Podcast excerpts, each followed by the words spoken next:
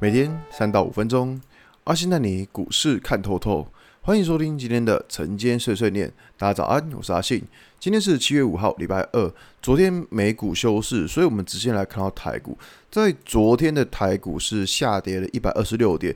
那这边的目前的状况可以看到，日线还是处在一个高点越来越低，低点越来越低的情况。所以说，目前你要说这个下跌的趋势被扭转了吗？诶，还没有。就起码我们要先看到高点能不能够过昨天的高。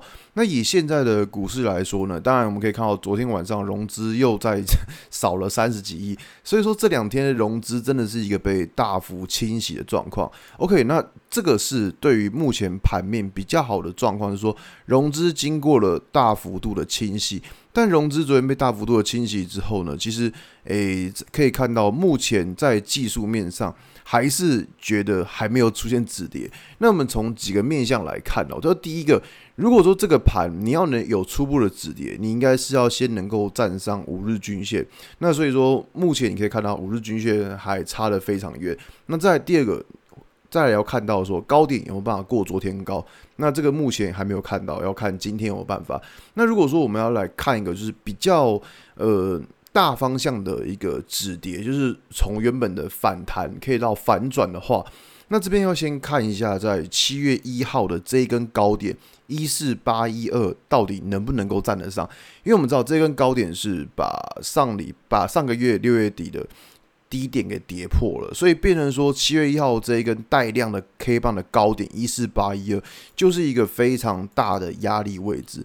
那我知道这个压力在这边的话，如果假设有一天未来能够站上一四八一二这个价位，那当然对于指数来说，反转的机会可能就出现。那如果在还没有站回去的话，目前对于整个行情的看法都还是一个反弹的想法。好，那我们再来看一下说，在最近可能美国股市要他们要。呃，美国他们要公布一些经济的数据。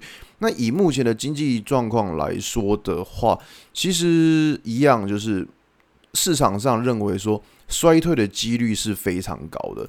而且，我们可以从消费者信心指数可以看到，说目前整个市场上的消费就比较偏向是在于一个呃服务业的部分。那电子业其实还是很惨。那我们知道，最近电子业就是已经开始出现很多订单下修的一些新闻。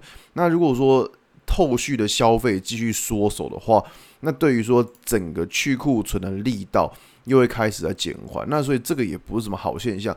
因此，在最近的状况，就如果说假设指数真的有出现上涨的话。还是会认为说这个上涨是一个反弹，因为毕竟我们从整个总体经济的数据，然后再配合整个大盘的线型来说的话，就是会认为说上涨还是反弹的几率会相对较高一点。那这种情况维持到什么时候呢？可能呃。第一个可能要看七月十四号台积电的法说，因为台积电我们知道这一波下跌就是台积电带动嘛。那台积电它到底能不能够给市场一个比较明确的一个信心？大家到底有没有掉单？那它未来的情况是如何？